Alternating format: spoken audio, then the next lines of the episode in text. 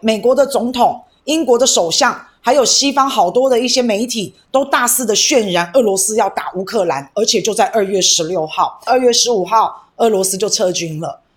二月十五号之前，俄罗斯确实有在边境演习。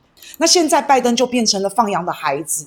现在拜登说话，大家这个可信度呢就开始打折了。俄罗斯成功打脸了美国，美国造谣，美国一直放话放假消息，说俄罗斯要入侵乌克兰。现在对于这种造谣啊，这种手法有一个新名字哦，叫做信息恐怖主义。然后俄罗斯就极尽能事的在讽刺美国，笑他说：“二零二零年的二月十五号要写入历史，因为这一天呢是美国和西方国家号称要宣战的失败日。”事实就打脸了谣言，谣言不攻自破。那现在美国就很尴尬，好，美国就告诉大家：“哎，你们知道吗？本来是二月十六真的要打。”美国现在在邀功，他说：“你看吧。”我们对俄罗斯的威胁奏效了吧？超级无言，对不对？他明明是被俄罗斯耍了，然后明明自己的情报可能不太精确，可是他现在回头告诉大家，没有打也是我们的功劳哦，一切功劳都是我的。那我不晓得俄罗斯到底是怎么样做到的啊，让美国的情报这么的不精准，甚至连烧文件啊、撤离呀、人去楼空啊这些动作都做了，美国。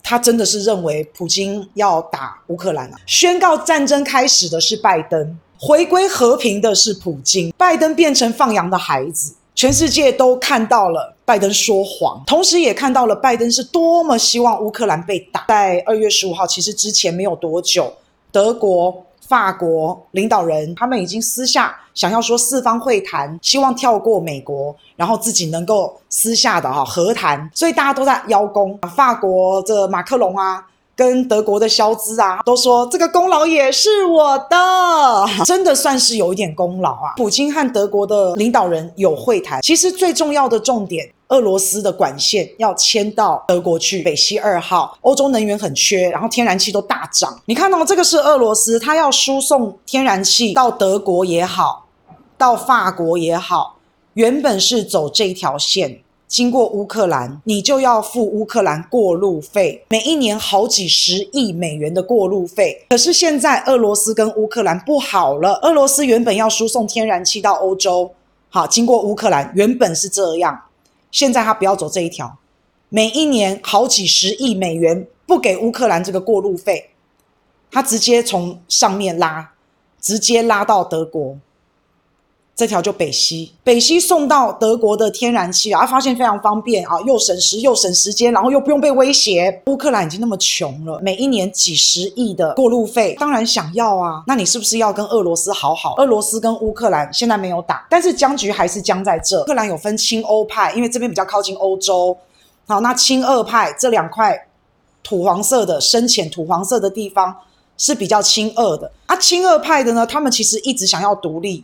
他们一直想要加入俄罗斯，在这边的战乱就不断，那一直打一直打，打了也不是办法，所以就在二零一四年、二零一五年的时候签了一个叫明克斯协议，怎么样撤回重型武器啦？顿巴斯地区他们要自己能够选举，希望这边是自治地区，这一国两制的概念呐、啊。克兰这一个国家这一边的人希望我这里是特殊自治区。二零一四、二零一五那时候签的这个约，它的武装冲突是减少了，没错，但是还是打。明克斯协议大家都签了，大部分都是没有执行的。那你这些年这样子打下来，你知道吗？乌克兰这么穷，他的这个经济真的是摇摇欲坠。他们选了这个总统，非常的亲美，所以在美国的调停，在美国的协调之下，经济越来越惨，动荡越来越不安。二月十六号，俄罗斯并没有出兵攻打乌克兰，他也并没有把顿巴斯地区这边纳为己有，他都没有，他反而撤军。整个局势可能还有回转的余地哦，俄罗斯。等于是撤军了，是有放软的一个姿态。普京真的很厉害，我不得不说，普京真的非常非常厉害。俄罗斯也不想战争，但是我还是用一个兵临城下的态度，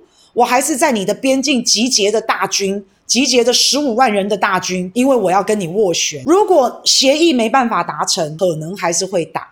但是至少你看到普京他现在用的这个方式，兵临城下，想要斡旋，然后又把拜登变成了说话不可靠、放羊的孩子。那本来呢，美国是想要借着乌克兰的问题把事情搞大，让欧洲跟俄罗斯彻底的对立、彻底的决裂，然后又可以让这些资金呢，为了避风险流到美国。可是普京现在用“狼来了”的方式破坏了拜登的布局，让拜登讲话可信度大大降低。当拜登讲话可信度降低，信用破产了以后，拜登再告诉大家要打仗要打仗，就比较不会有人相信了。没有人相信之后，这个资金呢，它要流到美国的想法跟动力跟意愿就会降低很多。现在俄罗斯哎转回来，让德国进来谈乌克兰，德国拉进来，我们一起谈。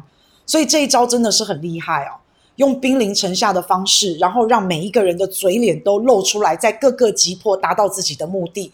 如果这一次普京他真的可以用一个不战而屈人之兵，就是没有战争、没有流血，就让对方屈服，他未来的光芒一定会更大。